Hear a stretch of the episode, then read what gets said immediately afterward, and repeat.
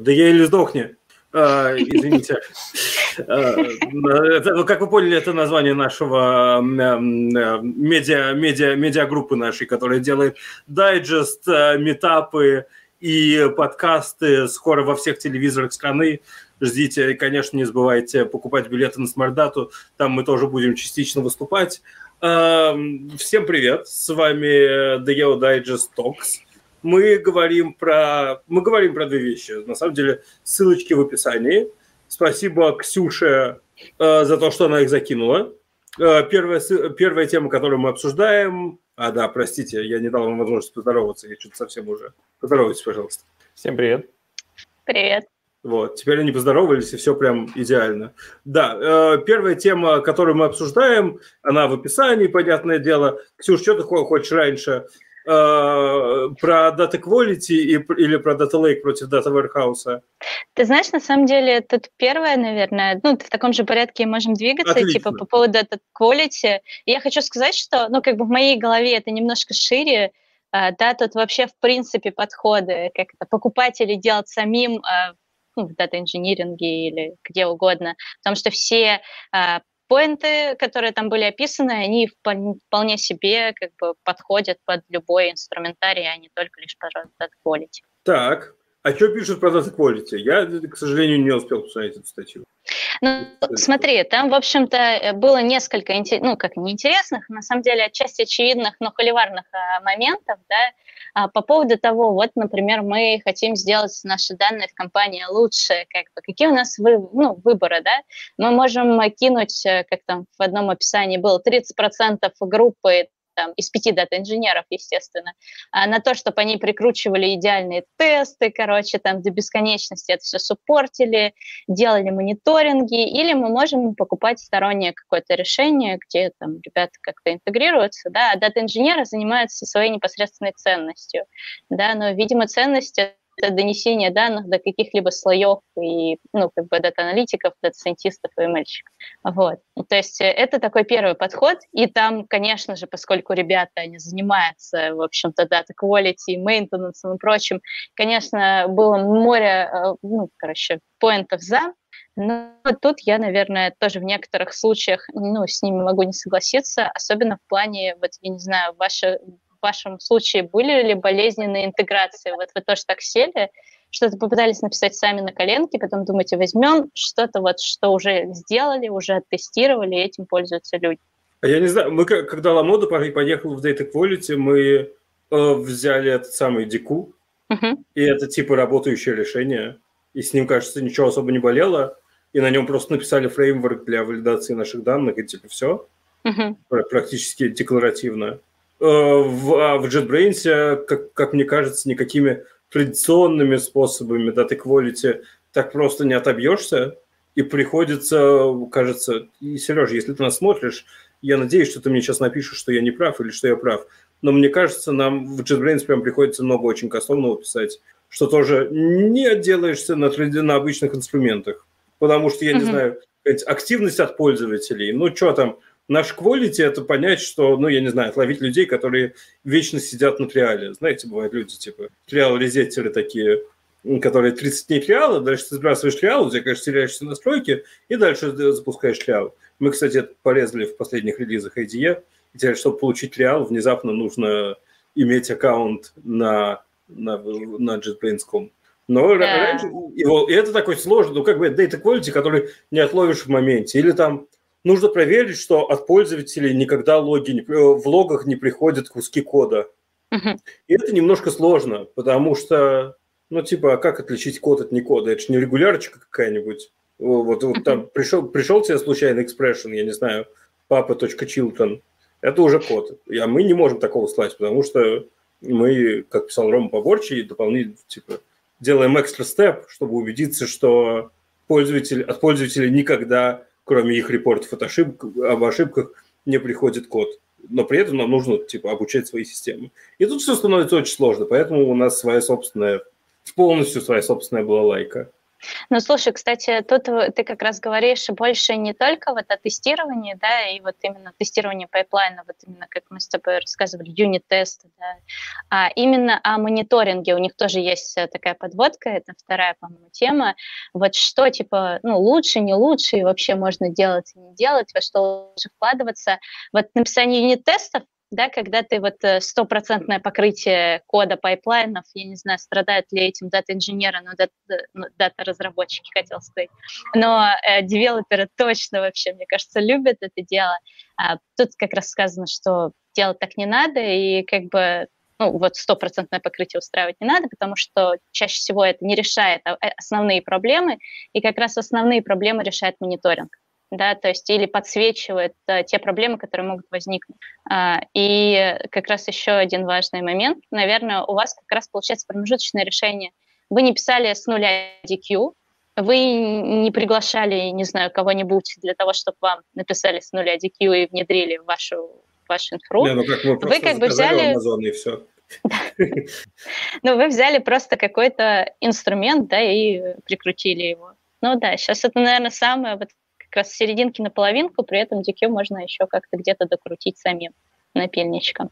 Да, вот, вот. мы, например, взяли Great Expectations, тоже известный, широко известный в узких э, инструмент. Э, вот, и, в принципе, он хорошо работает для каких-то таких вот бизнесовых data quality проверок, ну, например, э, про то, как заполнены ли все столбцы или то, что нету каких-то выколотых значений – но довольно плохо проходит, подходит, например, для сверки с каким-то источником, и вот там приходится бороться с инструментом и что-то допиливать для того, чтобы реализовать такие фичи. Мы вот поборолись с ним немножко, но, но реализовали в итоге. Угу. Слушай, а вы его используете прямо во время работы пайплайна или у вас какие-то там scheduled джобы, которые просто сверяют данные периодически? Э, мы используем его после того, как уже все отработало. Соответственно, у нас есть э, отдельные джобы, которые, да, запускают DQ и алертят в случае, если э, данные между там вот источником и приемником расходятся. Угу. Понятно.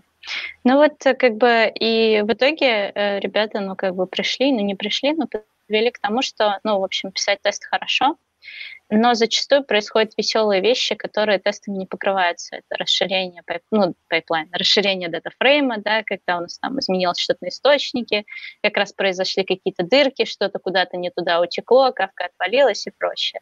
Вот, то есть, э, ну, опять же, вся статья, э, как бы я говорю, поскольку ребята занимаются аутсорсом, это, конечно, они напишут, что вообще все вам, вы, короче, data quality не занимаетесь, вам это дорого, бесполезно, короче, свои тулы не, не крутите, короче, обращайтесь к людям, которые этим занимаются. Вот. Но как бы в плане data quality мне как раз вот близок, наверное, ваш, ребят, подход – вот, потому что сторонние инструменты, прям, точнее, сторонние кого-то там приглашать и заниматься data quality, это тоже, как бы, особенно в плане данных, наверное, это сложно, потому что там есть тоже соглашение там о неразглашении и прочего, и прочего, да. Ну, то есть это требует, наверное, большого количества юридических каких-то вопросов еще решения.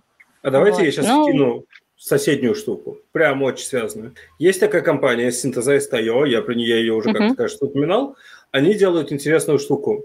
Представьте себе, что у вас есть SQL-запрос. Я знаю, это сложно представить, но как бы вот в мире есть люди, у которых есть SQL-запрос. Теперь вопрос.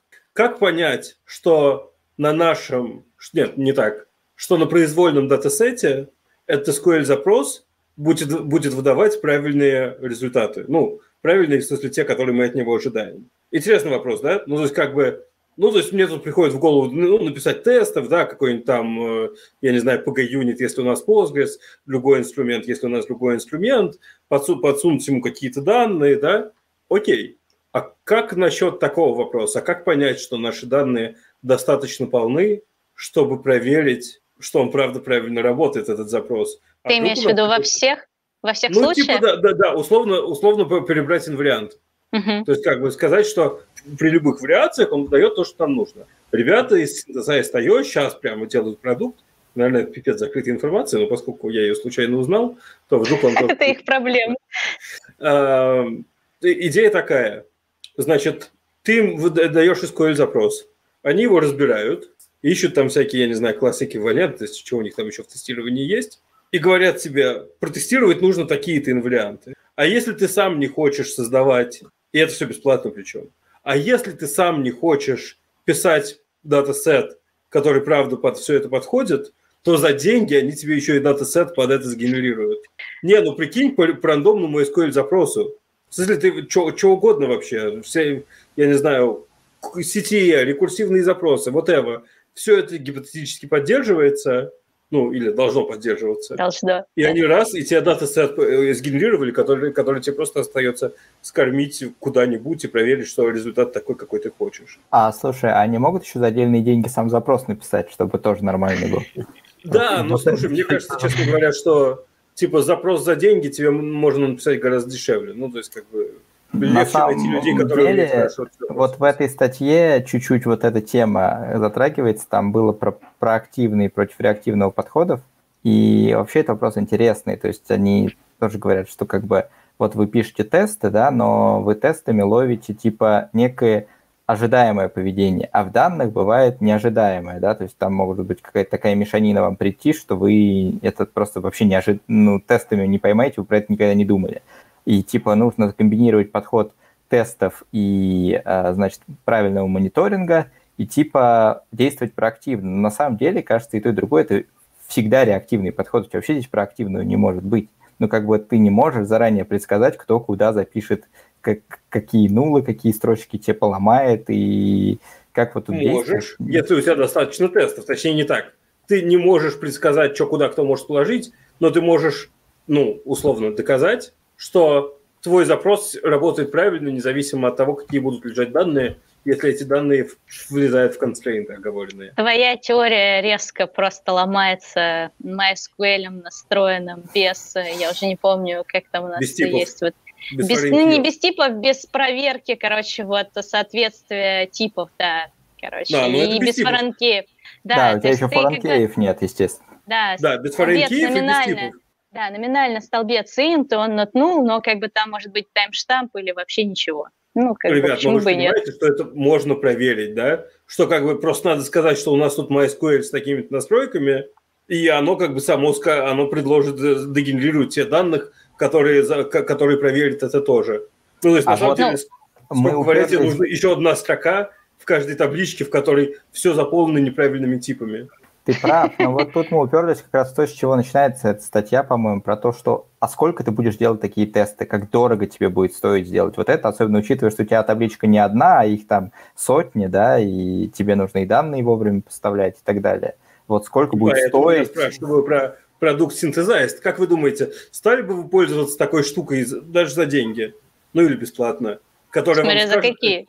Ну, Окей, ну давай скажем, что вменяемые. Как, как, как обычно, B2B же как решает? Они, ты, ты к ним приходишь и говоришь, я хочу купить. И пока они не очень uh-huh. большие, они говорят, ну хорошо, мы готовы продать, а, а что, как бы давай про деньги договариваться. Сколько у тебя есть, спрашивают они. Ты говоришь, ну я такой типа могу платить 10 долларов за разработчика в месяц. Они такие, ну давай 30. И ты такая, ну окей, 30 долларов за разработчика в месяц, но у нас будут этим не пользоваться не все, не все разработчики, а три самых главных – и они такие, ну, договорились, как бы, и вы живете с этим контрактом, пока они не, станет, не станут, я не знаю, Амазоном. Вот. Слушай, моя, ну... моя, но глобально моя идея в том, что ну, это же можно автоматизировать. Тебе не нужно писать самому эти тесты, кажется. Да, да. Но я бы на самом деле тогда бы просто попросила, ну, там, как бы серии по запросу бы как бы оплачивала бы. То есть, э, ну, есть у меня такой-то датасет, да, и я загрузила все.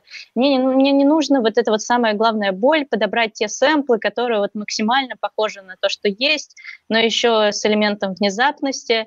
Вот, то есть э, как бы вот в таком подходе, наверное, да. Ну, потому что, опять же, и тут можно вполне себе сказать, ну, объяснить бизнесу, что смотрите, мы можем там, я там, Миша и Даша, да, генерировать эти данные в течение стольки-то дней, да, и еще поддерживать еще все уникальные use cases, а можем купить, и, скорее всего, это будет дешевле, ну, если, конечно, синтезайз не, не совсем там обнаглеет, да, и вполне себе ну, просто да, выглядит так, что возможно и какие-то другие варианты, да, то есть э, мы написали SQL-запрос, он оптимально работает э, там на тех данных, которые мы видели, или там на тех данных, которые нам предоставил Synthesize, вот, но тут как бы неожиданно произошло что-то, не знаю, там из источника А загрузили случайно 10 миллионов записей лишних, э, дубликатов там каких-нибудь, и SQL-запрос перестанет выполняться просто потому, что оттуда пришли плохие данные. Вот. И если мы не покрыли это какой-то предыдущей проверкой, да, и не запустили наш ETL, то мы узнаем только э, э, после того, как запустим ETL и упадем. Антон нам ну, написал два очень ценных замечания. Первое, что генерация датасета под SQL не выглядит сложным кейсом, но выглядит как, звучит как оверинжиниринг. Но я тут, наверное, склонен поспорить, потому что это пипец сложная задача. Ну, в смысле, пока у нас, конечно, запрос select звездочка, все очень просто. Когда у нас начинаются джойны со сложными условиями, the way, between и все остальное, внезапно оказывается, что ну, все очень много ограниченных кейсов, в которых сложно обо всех подумать. И прикольно, когда о них подумали за тебя, и тут мы приходим в следующую штуку, что чтобы понять, что данные покрывает SQL-запрос, профайлинг выборки из датасета должен плюс-минус э, быть равен профайлингу всего датасета, но здесь я, я уже совсем не согласен, потому что это как раз то, о чем ребята говорили. Датасет-то может быть перекошенный. В смысле, у нас сейчас в датасете все очень хорошо в глобальном. У нас есть петабайт данных, и в нем все хорошо, ни одного дубликата нету. Завтра что-то случилось, и у нас, и у нас стало, все продублировалось, или все данные mm-hmm. появились невалидными. Ну, это как у нас было, да, разработчики накатили миграцию на таблицу заказов. Ну, добавили столбец там или решили обновить какое-то поле, которое они никогда не обновляли. И вот тебе полетели все эти строки заново. Ну, в общем, ну, как бы дубликаты дубликатами, но, наверное, к ним мы должны готовиться сами по себе. Да, да но, к сожалению, а. мне кажется, что как раз дубликаты особо не проверишь. Ну, то есть, э, условно говоря, чтобы избавиться от дубликатов, тебе нужно каждый запрос записывать дистинкт, если ты хочешь быть уверен. Кстати, там, знаешь, факт, какой интересный был такой, э, ну, тоже описание, там какой-то мужик э, говорил. Он говорит, что вот когда мы прикрутили мониторинг, не в смысле купили, а просто прикрутили сами руками, наверное, хочется верить, э, мы как-то стали спать спокойнее, потому что раньше мне всегда казалось, что где-то в данных какая-то вот закро- кроется где-то что-то не так. А теперь я точно знаю, что все хорошо, пока это, короче, не солерцит. Ну, то есть это такое, как бы еще ментальное здоровье бережет, да, прикручивание мониторинга, уже не важно, покупаешь ты датасеты, покупаешь ли ты готовые решения и прочее, прочее. А вот. это о чем мы говорили же, Ксюш, да, в гималайских пиках? Что как бы ничего не, не, нельзя, у нас в данных нельзя просто взять и ограничиться просто тестированием. У тебя очень много чего должно быть. У тебя должен, должен быть мониторинг, алертинг, я не знаю, э, тесты на реальных системах, тесты на реальных данных как-нибудь, я не знаю, тесты на сэмплах. Ну, в общем, там много о чем нужно подумать, потому что настоящее интеграционное тестирование на настоящей среде с настоящими данными будет стоить столько, сколько мало кто готов платить. И да, чем дальше, так. и поскольку количество бигдаты все растет, бигдата становится иногда на биг, иногда на очень биг, а иногда на, настолько биг, the biggest шописец, что да, тестировать становится совсем, совсем плохо, совсем тяжело. Да, все так. Ну, еще все это, ну, к этому так наслаивается то, что дата-инженеров часто не хватает. Да, мне кажется, какую роль не возьми, всех всегда не хватает. И тут всегда приходится выбирать, да, ну, то, о чем они говорят, что, ну, как бы часто люди выбирают, э, ну, дата-инженеров для того, чтобы они загружали данные, да, и судят э, их, ну, по их работе, исходя из того, там, сколько новых, там, я не знаю, датасетов загрузили, да, сколько витрин построили. Но не потому, насколько классно прикрутили DQ, к сожалению. Да. Но тут, конечно, можно, опять же, пойти на опережение и сказать, ага, смотрите, на, там, у нас хранилище там, 50% неправильных данных, на них вы приним, принимаете 100% неправильных решений. Вот сейчас мы это тут вам жахнем. Ну, как бы такое. Ну, тоже, наверное, должен быть определенный элемент зрелости в этом. Ну, как не бы... знаю, я ни разу не слышал такой истории, чтобы кто-то сказал, что а давайте, ну, будем использовать там какой-нибудь тест-driven development в дата-инжиниринге или э, а давайте вы сначала удостоверитесь, что все данные правильные, а потом э, только покажете их заказчику. Обычно mm-hmm. все-таки э, заказчик сначала хочет э, что-то посмотреть, и, возможно, это даже будет там какой-то первый прототип, который пойдет в помойку, потому что оказалось, что аналитики, ну, как-то красивая картинка про то, что э, заказчик хотел вот это, аналитик записал вот это, разработчик понял вот это, на продакшн вылилось вот это, и в итоге все не получи... получилось совсем не так, как хотелось. Вот, и поскольку обычно проходит там несколько итераций согласования каких-нибудь, я не знаю, витрин, вот, то начинать с тест-driven development выглядит обычно очень дорого, и никто никогда этого не делает. Ну, во всяком случае, я в своем опыте ни в одной компании не видел, чтобы э, хоть кто-то начинал э, дата-инжиниринг э, именно с разработки тестов там или проверок э, качества данных. До вас, видимо, еще скрам-мастера не добрались. Ну, Хорошо, скрам-мастеров много видел, а вот...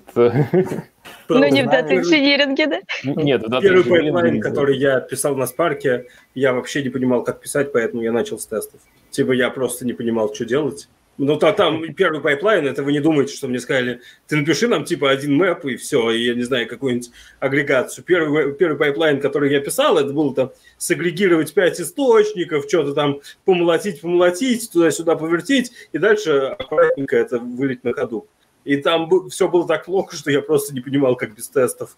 Подождите, Но это я, наверное, был неопытным. Дальше я, я думаю, что если нас все-таки смотрит часть разработчиков, надо как бы туда вот, знаете, холивара подкинуть. Вот я глубоко убежден, что TDD вообще практика такая очень имеет узкое применение в разработке, не, не говоря уж о дата инжиниринг. Вот, то есть тут прям есть только класс задач, на которых TDD хорошо работает, а есть класс задач, где оно не очень хорошо работает. И а расскажи, это, в каком классе причем, хорошо? Причем это, э, смотри, не значит, что не нужно писать тесты. Я говорю именно про TDD.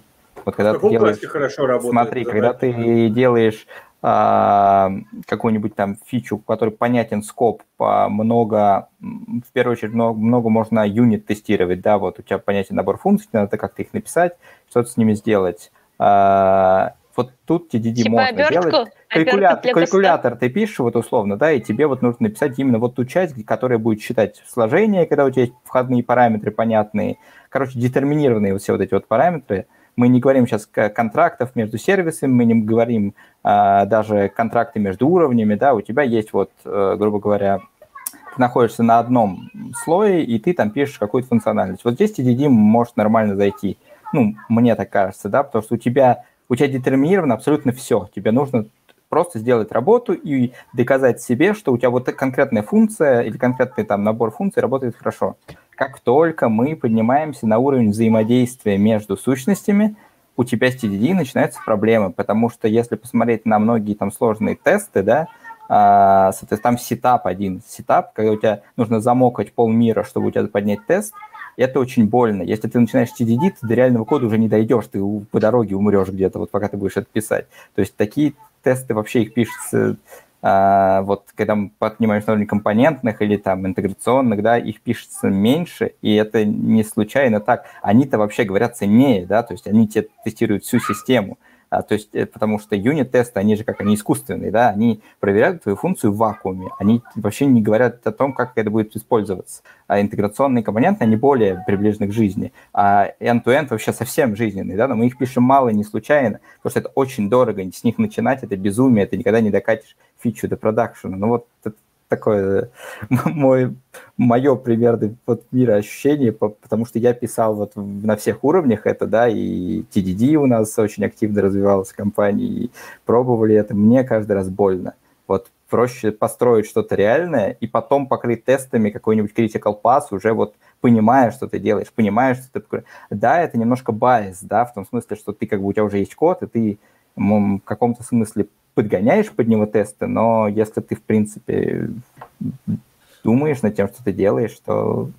Ну, это знаешь, как, как мы тоже вот э, из твоего примера, это мы, когда решили читать книгу Database Internals, а, вот, я не помню, Алекс Петров или кто ее писал, а, и там были, значит, алгоритмы, и мы решили, что, ну, чтобы закрепить, мы, а, значит, все алгоритмы будем писать еще на Java, но уже самое, дата-инженеры, а, ну, поскольку, значит, э, у нас среди нас был один фанат TDD, вот, сейчас его здесь нет, один больной. И... Извините.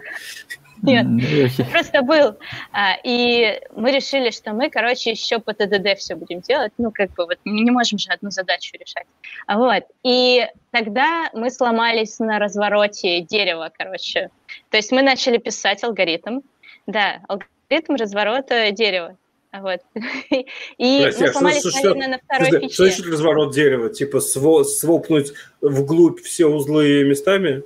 По-моему, типа... да, слушай, Паш, там было несколько вещей, которые нужно было поддержать, да, своп, добавление узла, там, перебалансировку, а, по-моему, перебалансировка это была.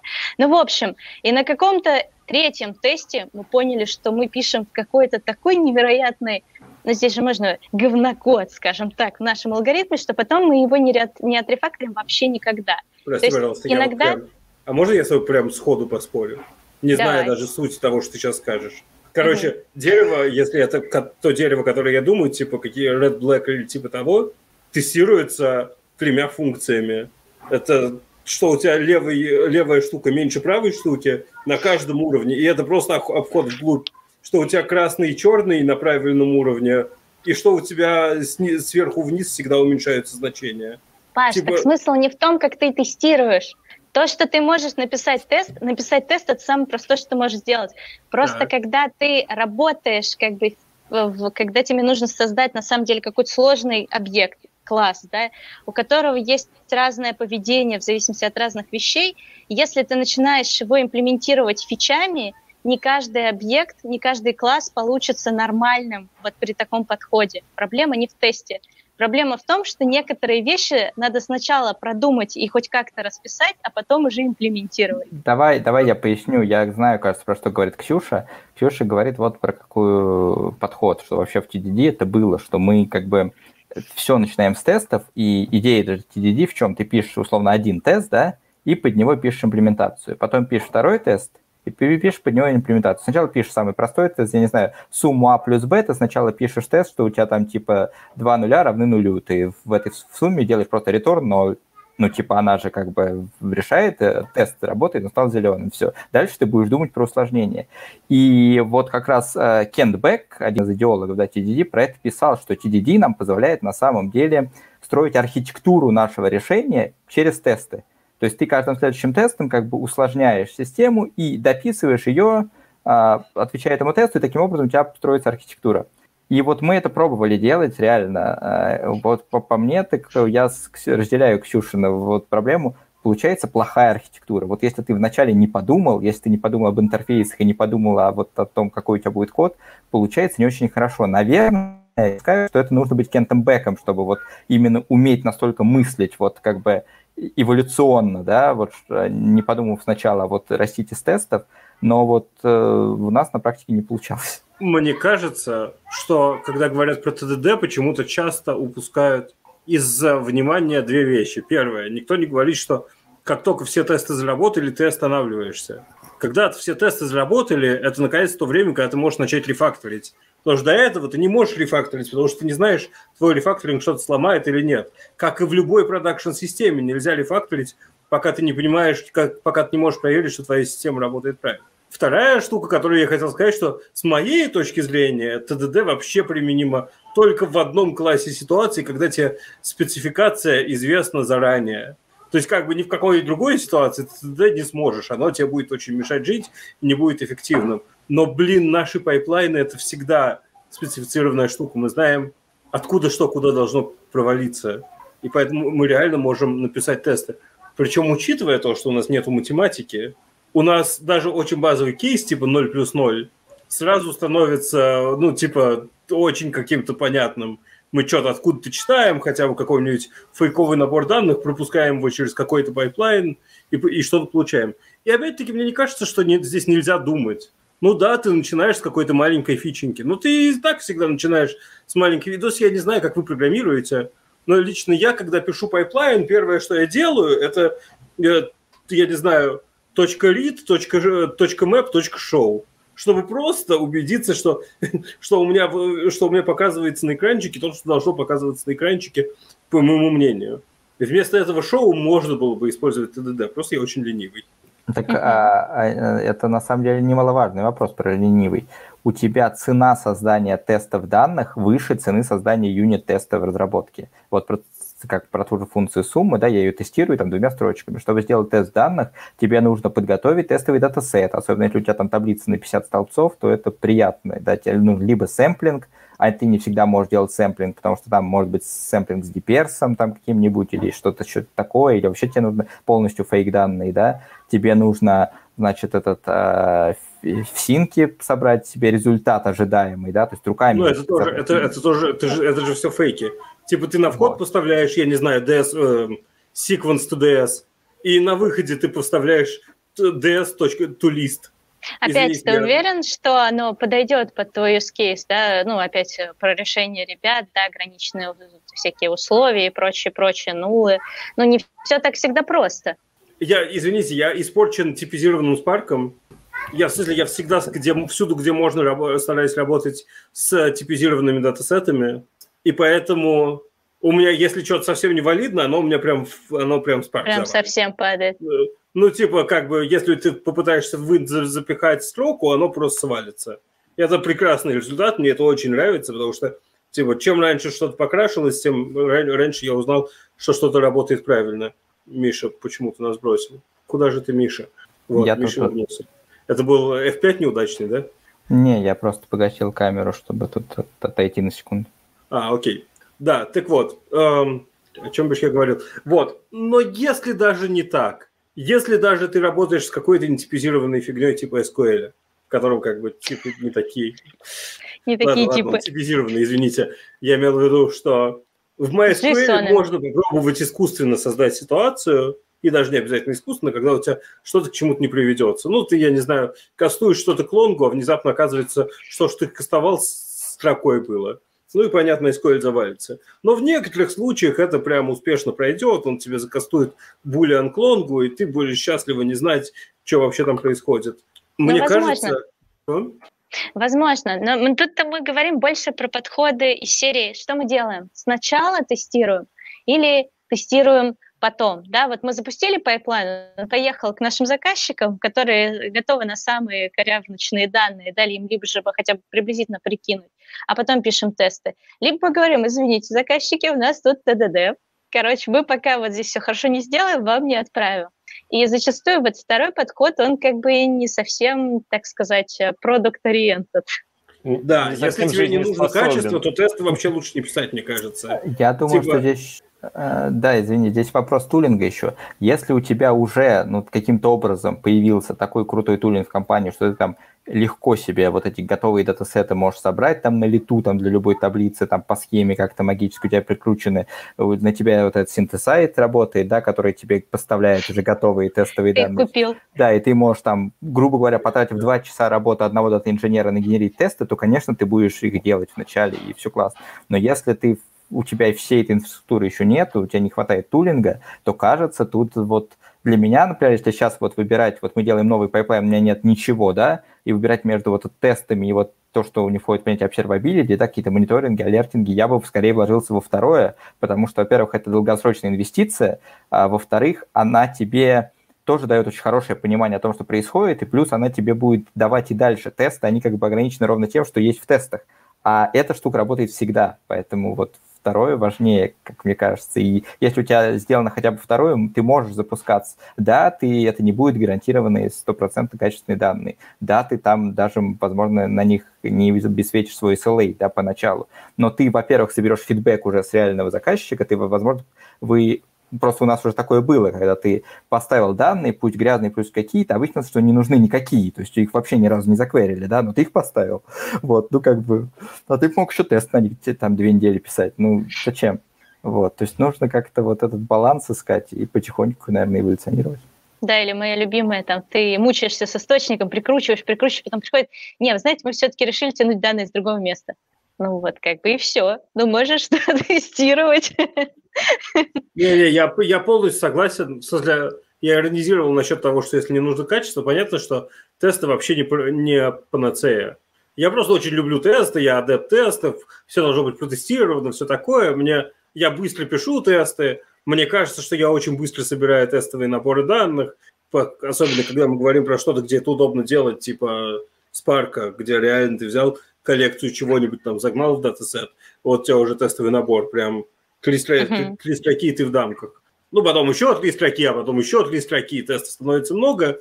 Ну, я согласен, что ТДД может быть тяжеловато, потому что тебе нужно сразу в голове очень много, очень сложный домен, например, сгенерировать. Ну, типа, у тебя там, я не знаю, пять источников данных со своей спецификой, что-то тебе из GDBC приезжает, что-то тебе из CSV приезжает, что лежит в CSV вообще фиг знает, да? Я поэтому думаю, мне, вот возвращаясь к синтезайзу, мне кажется, что, ну, типа, большое дело. Можно реально взять и сделать так, чтобы людям почему-то стало дешево тестировать. Мы, мы им mm-hmm. на вход какой-то условный код, они нам на, на выходе данные, которыми этот код тестируется. И кажется, очень легко пересчитать, сколько времени разработки это экономит и как, на какой уровень может потенциально поднять качество. Никита, а вы пишете какие-то тесты там? Ну, про ТДД я уже поняла твое мнение. А, ну, на самом деле я э, накинул на вентилятор и смотрел, как э, вы обсуждаете. Мне Все было... разлетается. Да, да, да. Мне было интересно, на самом деле, ваше мнение. Ну, поскольку я человек, который, ну, как бы вышел далеко не из продуктовой разработки, да, э, не видел кровавого enterprise, код coverage и всего такого, вот, соответственно, поэтому, как бы, мы простые SQL-разработчики, мы сначала пишем э, SQL, а потом уже тестируем, что получилось. Вот. Э, и, ну, чаще всего все-таки это вещи какие-то связанные с observability, да, с тем, что пайплайн работает, что он не стал там вдруг работать, может быть, дольше, да, какой-то SLA. Если он, там, не знаю, перемалывает какой-то там миллион строк, то, наверное, он не должен работать час, вот, О, это, это в принципе логично. То есть если он вдруг начал работать час, то это повод зайти и посмотреть, что что-то пошло не так.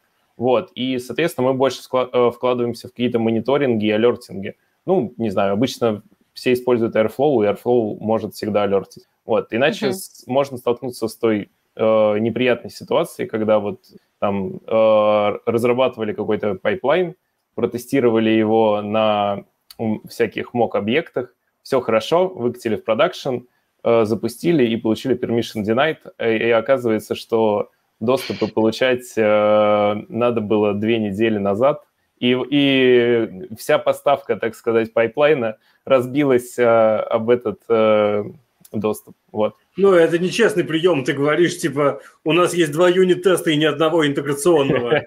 Типа, если ты, если ты ничего не протестировал с реальным источником, тогда мой take это, что у тебя тестов-то и нету, потому что в итоге все равно нужно протестировать весь пайплайн как-то. И мониторинг в целом является способом протестировать свой пайплайн. Ну, типа, если мониторинг сказал, что пайплайн упал, значит, пайплайн тест не прошел. Иногда неплохо бы, иногда неплохо бы знать заранее, что у тебя упадет мониторинг, и, может быть, не делать так, и, может быть, не делать так, чтобы он упал. А может и сделать, может, это и норм. Ну, то есть, как бы, у тебя есть сенсор какой-то, который раз в три дня не срабатывает в Airflow. Ну, типа, потому что это жизнь. И, я не знаю, кто-то там не успевает что-то записать какой-нибудь Oracle, из-за этого у тебя сенсор не отрабатывает, из-за этого не запускает Spark задачка. Ну, такова жизнь. Ты с этим живешь. Кстати, тестирование Airflow тоже интересно. Хотите обсудить тестирование Airflow? Хотим. Ну, а поскольку у нас тема про ДВХ, на нее, в принципе, 10 минут, я думаю, не хватит, поэтому, к сожалению, да, мы можем дольше сегодня. Это все еще подкаст речь, про аниме, поэтому, да. Теперь у меня переговорка, да, занята да, тебя... до, до 6, так что... Э, продлевая, продлевая, можем не успеть. Э, да, э, значит, Airflow. Я когда-то много имел дело с Airflow. Я писал генераторы дагов на первом Airflow, с вторым Airflow я даже не работал. Ну, короче, вот тестирование Airflow, с моей точки зрения, это дичайшая боль просто. То есть просто, я просто даже не понимаю, как их можно по-настоящему тестировать. Что я делал? Самое лучшее, что я смог придумать, по крайней мере. Я взял Hamcrest for Python. Это, если, если что, если, все знают, наверное, как его, PyTest, который главный, главный райнер для тестов Python. Но вот вопрос, как PyTest э, тестировать сложные объекты? А DAC – это сложный объект, ветвистый такой. Ну, в этом его суть, что в нем очень много всего, на все это нужно навешать какие-то ассершены. Если ты пишешь на голом пайтесте, то ты зовешь у, Дага каждый, там, каждую ноду, у нее зовешь ее поля и пытаешься у них что-то узнать. У тебя получается вот такая вот простыня э, a.b.c.d.e равно, не, ассерт а, а, б, с, д, е равно чему-то там. И таких вот прям много, и вообще непонятно, что происходит, потому что в этой простыне невозможно ориентироваться. Хамкрест позволяет сделать чуть лучше. Хамкрест позволяет прям... Мы создали объект, ну да, это объект, опять-таки, прям в нем использовать, использовать assertion. Типа мы прям в ветвистой структуре это указываем. И это прикольно выглядит. Ну ладно, как прикольно. То есть так, это хоть сколько-нибудь читабельно выглядит. И там можно форциклы, они все еще приятно выглядят. Ну, то есть, как бы, понятно, весь Python синтаксис у нас, у нас остается. Но вот чего я не понимаю. Это тестирование того, что у меня сгенерировался DAG с правильной структурой. Как тестировать, что этот DAG будет хоть сколько-то адекватно работать, я вообще не понимаю. Что он правда что-то дернет, что я не знаю, что, что после того, как что-то там отработает одним способом, что-то другое отработает другим правильным способом. Вот это я вообще не понимаю. Никита, вы как-то это тестируете? Ну, как ты понимаешь, тут... Э, Мониторинг. Прост, простой ответ, да, конечно, нет. Э, вот, ну, то есть... Э, мы, в принципе, тестируем, ну, когда ты используешь Airflow, у тебя есть два варианта, да. Первый – это тестировать просто на каком-то окружении, да, ничего не проверять, просто катить даги и смотреть, что получится. Вот. А второй вариант, вот мы тестируем, что, в принципе, даги собираются, все окей, и они там э, не крэшатся, э, и это мы тестируем еще вот, ну, как бы до того, как их куда-то выкатить. Вот. И если даги как бы не крэшатся и не показывают вот ту картинку с атомным взрывом, которую все видели не один раз, э, вот, то это уже как бы эффект, и эти даги можно катить дальше. Вот. А дальше у тебя есть тестовое окружение, на котором ты можешь проверить, э, не знаю, там, что если у тебя отработала вот эта задача, после нее запустились э, две другие. Или, типа, пока не отработали две вот эти задачи, ты не запустил третью. А после этого тебе нужно протестировать еще одну вещь, что у тебя все еще правильно написан бэкфилинг. Потому что если у тебя неправильные параметры бэкфилинга, то внезапно может оказаться, то, что ты вычитываешь целиком свой Data Lakehouse какой-нибудь, чтобы, чтобы забэкфилить один день, и потому что так получилось, никаких-то старых данных нету, мы за них тоже вычитаем. И все а это уже мониторинг, очень... мониторинг скорости работы, погоди. А когда ты запускаешь первый раз, у тебя еще нету бенчмарка, кажется, да? А. В смысле, ты еще, может быть, не знаешь, как оно должно работать. Не, ну ты можешь предположить хотя бы. Хотя я помню, что когда мы писали а, пайплайны на дате первые могли, первый ну, как, заход мог работать там 12 плюс часов просто потому, что да, мы еще не знали, как бы его надо оптимизировать, не надо, да, но, но все-таки какое-то вот ограничение думаю, есть. К тому моменту, когда ты поймешь, что ты не уложился в свой, я не знаю, лимит в 30 минут условно, может оказаться уже поздно, потому что ходуп уже упал потому что ходуп ты только что весь занял. А у вас, у вас же ходуп, Никит, да? Нет, у нас нет ходупа, у нас а Greenplum. А, ну, и у нас есть S3 like хранилище, соответственно, и Standalone Spark. А что за S3 like? Минио какой-нибудь? Яндекс Облак. А, окей. Блин, я все забываю, что у Яндекс Облака тоже S3 like. Object Storage. Да, да. Тут просто сегодня в чатике дата-инженеров обсуждали, типа, можно ли Spark Streaming запускать в Ярне, в Хадупе, или нельзя его запускать в Ярне, в Хадупе. И я говорил, что, ну, типа, зачем вам Hadoop вообще для Spark Streaming запускайте просто так, данные, если и в Kubernetes каком-нибудь, а данные э, чекпоинты выливаете в какой-нибудь RocksDB на каком-нибудь S3 Storage. Но что это можно делать в Яндекс Облаке, мне не пришло даже в голову. Я все говорил Minio или CEF с этим адаптером Object Storage. Это что-то я вообще в другую область, извините, просто воспоминания нахлынули. Да это нормально. Не, ну я вижу просто, то есть как бы у тебя переговорка забукана еще на три минуты, у меня еще вопрос остался. А что, есть уже э, какие-то облачные решения, которые тебе дают какой-то data quality анализ? Слушай, я пока таких не знаю. Но, видимо, они в этой есть. статье примеров не было, да? Нет, конечно же, я думаю, то, что ребята делают, там вот этот data downtime, да, у них, э, типа, я уже не помню, как называется компания, по-моему, downtime сейчас. И вот они, да, ну, я думаю, они занимаются и консалтингом, и каким-то инструментарием в том числе для этого. Вот. Но не берусь, как это сказать, судить. Да. Ну вот у них Монте-Карло дата и продукт, Продукт, да, кстати, вот, ну да, у них действительно продукт из серии проверяющий freshness, а размер, распределение, схему, lineage и прочее, и действительно проверка здоровья данных, разрешение каких-то проблем, не знаю, и ну, предотвращение Слушай, падения нет? данных. Правда не знаю, то, что нас Паш. обычно интересует? Про то, что мне вот кажется, что меня реально обычно интересует, чтобы, когда у меня в запросе написано э, between 10 и 30, мне этот запрос выдавал то, что я ожидаю увидеть. Понятно, что там будет between 10 и 30, это суть SQL. Но чтобы при этом все работало нормально, что оказалось, чтобы не оказалось, что я кусок каких-то данных потерял или что-то такое. И здесь, ну, мне кажется, думаю... помогут, да? А я не знаю. На самом деле, мне кажется, они как раз должны помогать в а, более масштабных случаях, да, когда у тебя там не один такой пайплайн, а 200, да, надо смотреть, чтобы твой Hadoop не упал, чтобы, значит, все твои граничные условия посмотреть, чтобы действительно Lineage это, наверное, в том числе откуда куда льются, действительно описание источников, какие есть граничные, действительно реальные граничные значения, да, ну, то есть вот это вот все, ту всю обвязку, которую обычно мы либо не делаем, либо делаем ну, как бы какую-то из нее в последнюю очередь. А, я, честно говоря, очень сложно представляю, чтобы кто-то пришел и наши Сергей ему говорили, так, значит, вот этот мониторинг данные кладем сюда, так, в пусто, вот это что вы тут нам навертели, у нас, значит, источник бордов в графане.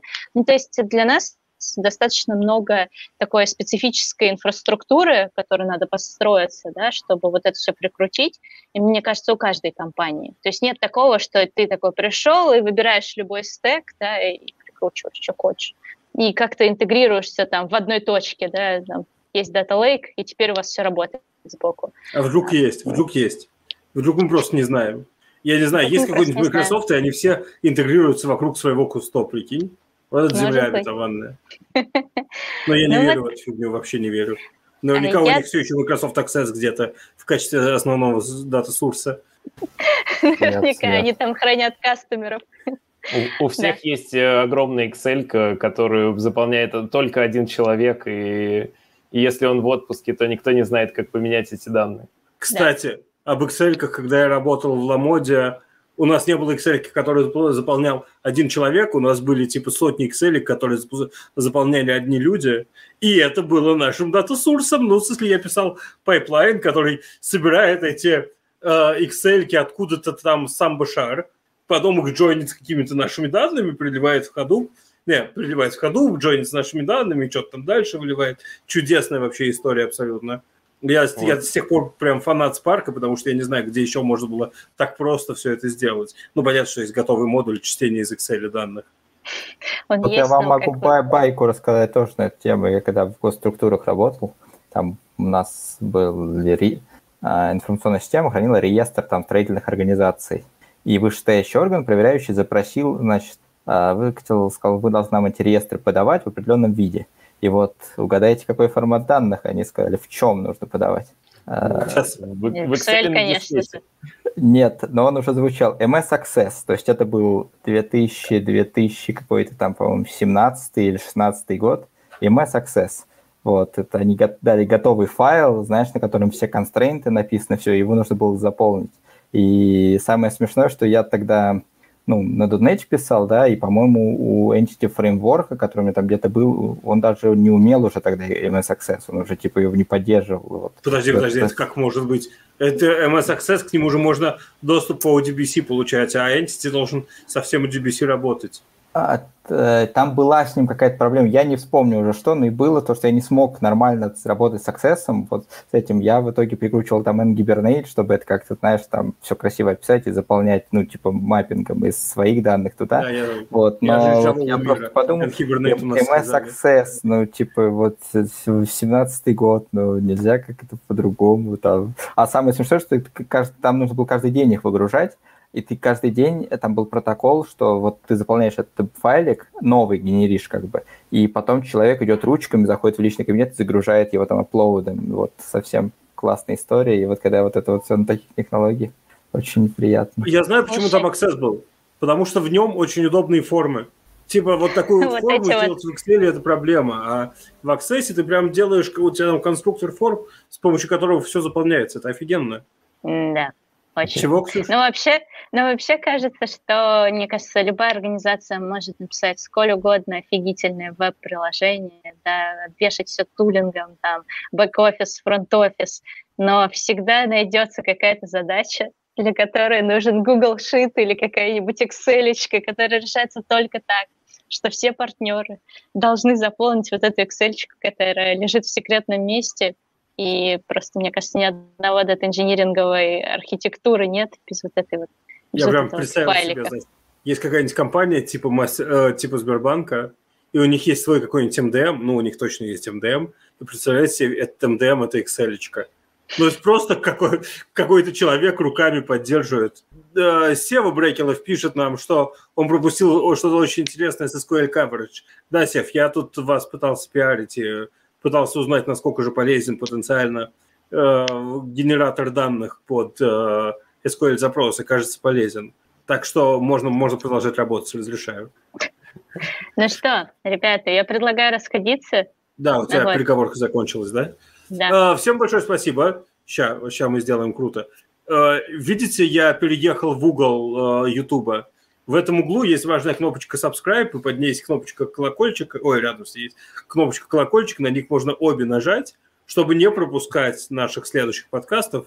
Конечно, не забывайте шарить э, подкаст своим друзьям, знакомым, врагам, которых вы почему-то очень любите по, по библейским заветам и так далее, потому что мы рассказываем про интересное ну, про историю и про все такое, травим баечки, и, вероятно, можно извлечь что-то полезное из этого подкаста. Всем большое спасибо и до, ну, я надеюсь, через две недели. Пока. Пока-пока. Пока. Пока.